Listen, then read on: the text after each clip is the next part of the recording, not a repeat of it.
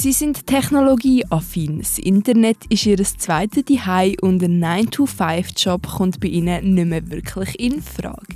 Wie tickt Generation Z und welche Herausforderungen bringen sie mit in den Arbeitsmarkt? Diese und noch viele mehr Fragen klären wir heute in diesem Podcast. Willkommen zum Podcast Generation Zukunft. Mein Name ist Samantha De Giacomi und zusammen mit Nando Kellenberger moderieren wir heute das aktuelle Thema. Heute sind sie 10 bis 27 Jahre alt und wollen den Arbeitsalltag nach ihren eigenen Ansprüchen gestalten. Zugleich sind sie vernetzter und technologieaffiner als jede Generation vor ihnen. Vor allem Unternehmen fragen sich, welche Herausforderungen Gen Z mit auf den Arbeitsmarkt bringt. Auch wir wollten das wissen. Darum haben wir für das den Kaspar Schmutz interviewt. Er ist Lernbegleiter bei der Swisscom und arbeitet viel mit der Generation Z zusammen. Welche Herausforderungen bringt Gen Z mit sich und sind es wirklich alle so ambitionslos, wie alle sagen? Für den Anfang hat der Cashbu ein spannendes Zitat vom Sokrates mitgebracht. Die Jugend liebt heutzutage den Luxus. Sie hat schlechte Manieren, verachtet die Autorität, hat keinen Respekt vor den älteren Leuten und schwatzt, wo sie arbeiten sollte. Die jungen Leute stehen nicht mehr auf, wenn Ältere das Zimmer betreten, sie widersprechen ihren Eltern, schwadronieren in der Gesellschaft, verschlingen bei Tisch die Süßspeisen, legen die Beine übereinander und tyrannisieren ihre Lehrer. Weißt du, wer das gesagt hat, wenn es das ist gesagt worden? Das kommt mir bekannt vor, das habe ich aber auch schon gehört, aber ja. ich kann es gar nicht sagen. Das war der Sokrates. Ja, genau. Der ist gestorben 399 vor Christus. Also die hatten ja, schon das gleiche ja, Problem genau, gehabt wie jetzt. Und darum, äh, das ist nicht das Problem aus meiner Sicht. Das Problem ist, dass die heutige Generation immer die schlechteste ist eigentlich sagt man. Darum sehe ich es nicht ganz so, wie, wie man das, wenn man das sagt, dass sie ambitionslos sind. Das ist überhaupt nicht wahr, aus meiner Sicht. Mhm. Und das ist jetzt auch ein aus persönlicher Erfahrung? Das ist absolut aus meiner Erfahrung. Also ich, habe, ich tue seit 15 Jahren Lehr, äh, Lehrende begleiten und dort es, es müsste ja in dem Fall jetzt zunehmen, weißt mhm. mit die sind jetzt die, die jetzt im Grunde genommen voll in, in Lehre sind, oder? Mhm. Das sind so die Jahrgang äh, 2014 bis, äh, 2004 bis irgendwie 2007 so. Und, und ich hätte jetzt nicht gemerkt, dass dort irgendwie eine Zunahme ist von Leuten, die von Lernenden, die nicht so wollen oder so. Das, mhm. also ich sehe es nicht so.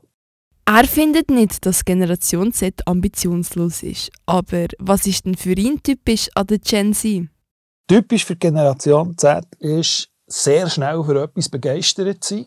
Absolut handyaffin. Also das ist wirklich so die erste Generation, die wirklich einfach mit dem aufgewachsen ist, oder? Die haben nicht Angst kennt, wenn wirklich mit Handy zu sein. Und, und die sind durch das so, habe ich auch das Gefühl, einfach sehr schnell durch etwas begeistert, weil sie halt das per, per sofort haben. Also TikTok kommt, du hast das drauf, oder cool.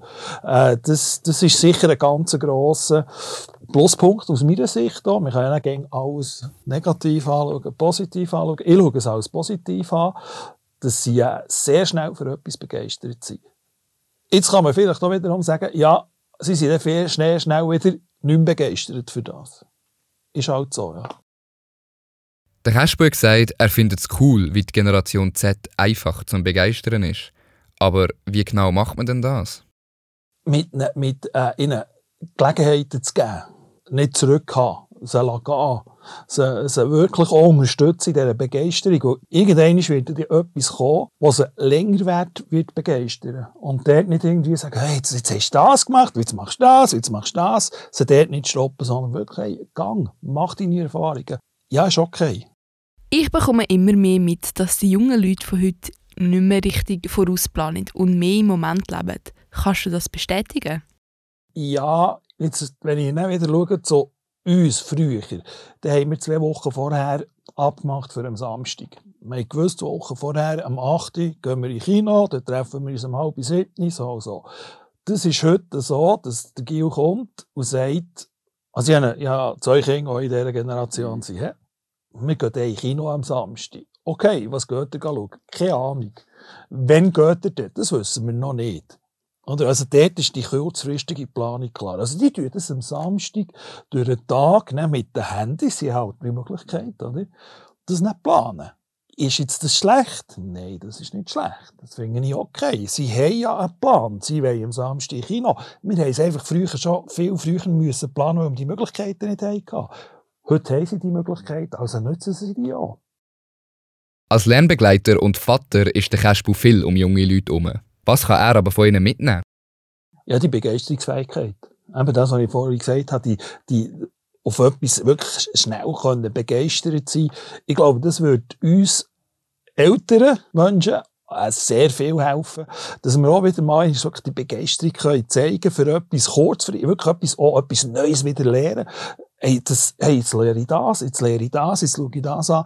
Und nicht so das Trägen, so ein bisschen das dahin, mir ist blöd gesagt, dahin leben, aber so ein bisschen das dahin schaukeln. Ich glaube, das könnte man wirklich von ihnen lernen, wirklich so ein bisschen die Spontanität wieder. Das sind wir wieder beim Planen, oder? Die mhm. Spontanität. Warum muss man zwei Wochen zum Voraus planen, heute, dann gehen wir den Kino?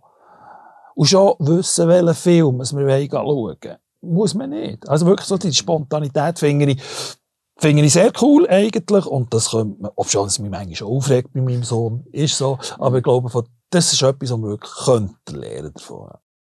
Viele sagen, dass Gen Z weniger arbeiten will, jedoch gleich viel verdienen möchte. Was meint der Kasper dazu? Wenn du mir kannst einen Menschen zeigen der nicht würde Ja sagen zu dem, du musst weniger arbeiten, verdienst gleich viel. Logisch, eben, das wird jeder, eben, das ist klar. Eben, eben. Mhm. Also, äh, ihr habt vielleicht den Mut, das jetzt offen zu sagen. Was wir schon lange denken, oh, eigentlich möchte ich weniger arbeiten, aber mehr verdienen. Ihr seid jetzt vielleicht die, wo, wo der Mut hat, das zu deklarieren. Das ist der Unterschied. Mhm. Also, ja, ja, ist jetzt das schlimm? Klar, für einen Arbeitsgeber ist es vielleicht nicht so schön.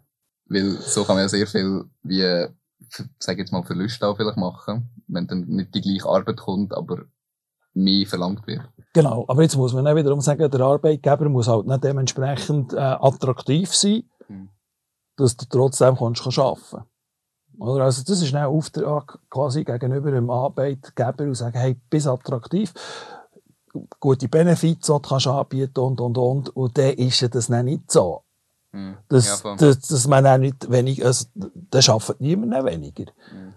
Die Frage ist, äh, denkt ihr das nur oder macht ihr so? Ich glaube nicht, dass ihr das macht. Seit neuestem gibt es bei der Swisscom keinen Standardbewerbungsprozess mehr.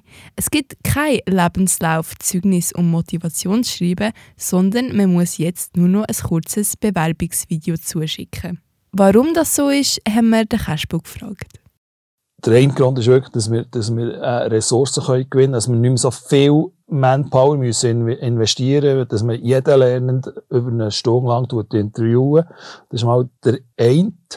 Und wir tun jetzt zusammennehmen, wir haben ja jetzt Assessment, also wir können schneller vorwärts gehen, weil wir, wir zur gleichen Zeit mehr Lernende können anschauen können. Also wir haben schneller unsere Kandidaten. Das sind echt die zwei Gründe. Der Bewerbungsprozess ist ja jetzt vereinfacht worden. Hat das dazu geführt, dass es jetzt einfacher ist, die Generation Z zu erreichen? Oder was hilft schon noch dabei? Das ist eine gute Frage. äh, attraktiv sein, Spielraum lassen sie nachher da auch. Gut, das merkt man ja erst, wenn man sie hat. Also, es merkt ja die Generation Z erst, wenn, wenn sie in dieser Firma sind. Aber es gibt ja auch äh, Mund-zu-Mund-Propaganda. Also, dort wirklich schauen, dass man, dass man ihnen die Freiheit gibt, dass, man, dass sie das können, dass sie sich können ausleben in dem Sinn.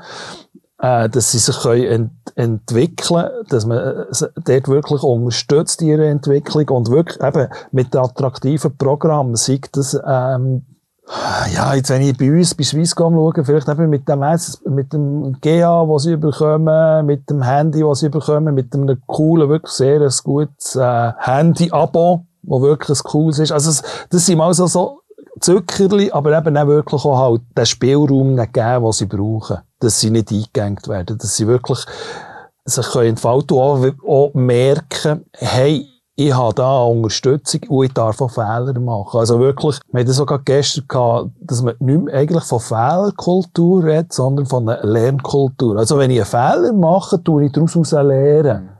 Also das ist schon viel positiver, wenn man auch von einer Lernkultur redet. Oder von einer Fehlerkultur. Also dort wirklich einfach so ein bisschen gehen. Äh, ja. ja. aber vielleicht Gegenfrage. Was, was verlangt ihr? Also was, was wünscht ihr euch? Alle Filme, wo, von, von dem, wo du jetzt gerade geredet hast, also das ist sicher, das merke ich jetzt auch selber, oder? Ich will auch bei Swisscom arbeiten, dass ich das schätze, dass ich das habe, die Abos und all da und eben das GA und so weiter. Einfach, weil das halt auch ein, erstens mal ein grosser Teil vom Lohn einspart, sage ich jetzt mal. Ich muss kein Abo mehr zahlen, ich muss kein GA mehr zahlen. Und was halt eben auch ist, es wirkt so ein bisschen, keine Ahnung, dass man willkommen ist und dass man, dass man wichtig ist auch ein bisschen. Oder jetzt klar, ich bin nur, Lern nur Lernende, jetzt in Anführungszeichen. Aber gleich komme ich, komme ich äh, Sachen, Benefits über und fühle mich dann so viel wie integrierter und einbegriffener. Wirklich nicht so, ja, ist ja nur Lernender, braucht er das gar nicht. Ich glaube, das ist ganz etwas Wichtiges, was du noch sagst. Eben wirklich, dass du äh, einem Lernenden auf Augenhöhe begegnest. Nicht ich Chef, du lernend, ich mhm. gross, du klein, sondern hey, dass du jetzt auch während dem Arbeiten auch wirklich, dass der Lerner merkt, hey, ich kann hier etwas bewirken und das, was ich mache, wird wahrgenommen. Also, dass du wirklich auf Augenhöhe mit den Lernenden umgehst. Bei der Zusammenarbeit mit Menschen muss man auf viele verschiedene Sachen schauen. Gibt es aber etwas, wo man bei der Gen Z besonders beachten muss? Mit ins Boot nehmen. Eben ihnen, ihnen zeigen, hey, was du lieferst, deine Meinung, deine Gedanken sind genau gleich wichtig wie meine Meinung, wie meine Gedanken.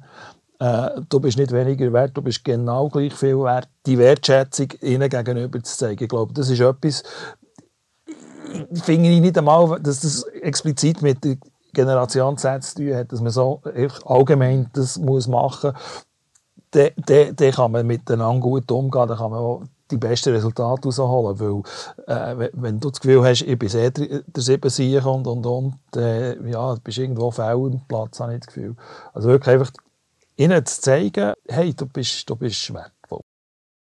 Gen Z will immer weniger arbeiten. Das wird auf jensten Quellen so angegeben. Der Cashbu hat ja aber diesen Stereotyp schon am Anfang aus dem Weg geräumt. Die Nachfrage nach der Viertageswoche ist aber immer mehr am Kommen. Die Frage ist jetzt, hat Gen Z etwas damit zu tun oder von wo kommt der Ursprung zum Thema? Gewerkschaften. Also absolut Gewerkschaften. Und der seid ihr noch nicht dabei, bin ich jetzt äh, einfach, ja, ich muss noch nicht wirklich so aktiv dabei, dass ihr das, äh, die bringen es vielleicht auch wieder auf den Punkt halt, oder? Die schnappen das auf und finden es cool, oder? Das ist wieder etwas, was ihr habt, die Spontanität, sind wir wieder dort, oder? Die hören das und sagen, hey, das wäre noch cool und, und, und habt nachher auch eine Stimme dafür, oder? Darum hat man vielleicht das Gefühl, das kommt von euch, aber das kommt überhaupt nicht von euch. Ich finde es logisch, dass ihr das unterstützt. Also, ja, dass, ihr, dass ihr sagt, ja, warum nicht, oder? Das ist, und ist lustig, jetzt gerade vorhin war ja noch der SIO-Talk bei uns. Und, und das ist genau die Frage gekommen, wegen der 32-Stunden-Woche. Und unser CEO hat dann im Grunde noch gesagt, eigentlich haben wir die schon alle, wenn wir alle Ferientage und alle Zeug und zahlte Pausen, die wir haben und, und, und, all das. Wenn man das abbricht auf die Nettoarbeitszeit, dann schaffen wir nicht einmal mit 32 Stunden. Das ist nachher natürlich nachher eine äh, Geschäftsleitungssicht. Jetzt habe ich doch noch eine Frage, um das Ganze abschließen. Was nimmst du mit von der Gen Z? Was ist dein Fazit? Das, was ich vorhin schon gesagt habe, äh, das, das, das Probieren mal, manchmal nicht, nicht zu lange überlegen, sondern wirklich einfach mal einmal ich habe das Gefühl, das ist wirklich etwas, äh, eure Stärke. Oder die tut einfach mal. Die tut da viel sehr tief überlegen und machen, aber die tut einfach mal eins machen. Das habe ich das Gefühl. Bei mir könnte ich das sicher mehr machen und eben nicht das bis ins Detail rein alles planen. Und dann gehen wir das und dann gehen wir in die Beiz, sondern hey, wenn wir morgen zusammen zu Nacht essen, gut. Wenn treffen wir uns, gut. Dann. Und dann am Abend, auf was haben wir jetzt Lust? Wenn wir Italienisch essen oder wenn wir Japanisch essen oder Chinesisch, weißt nicht schon am Vorabend alles schon reservieren und machen, sondern halt spontan, okay. Und plötzlich kommt es raus, ja, komm, wir gehen noch einen Hotdog haben und nein, China. Voilà.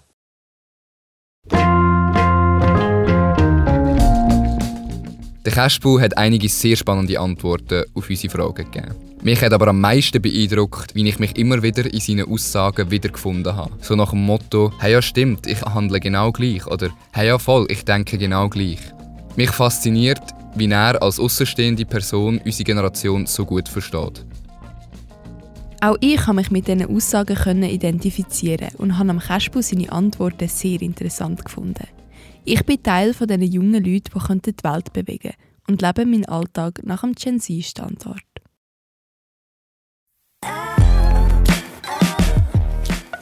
Wir sind jetzt am Ende von unserem Podcast. Ich möchte mich im Namen von Samantha und mir herzlich beim Kaspu bedanken. Und auch euch vielen Dank fürs Zuhören.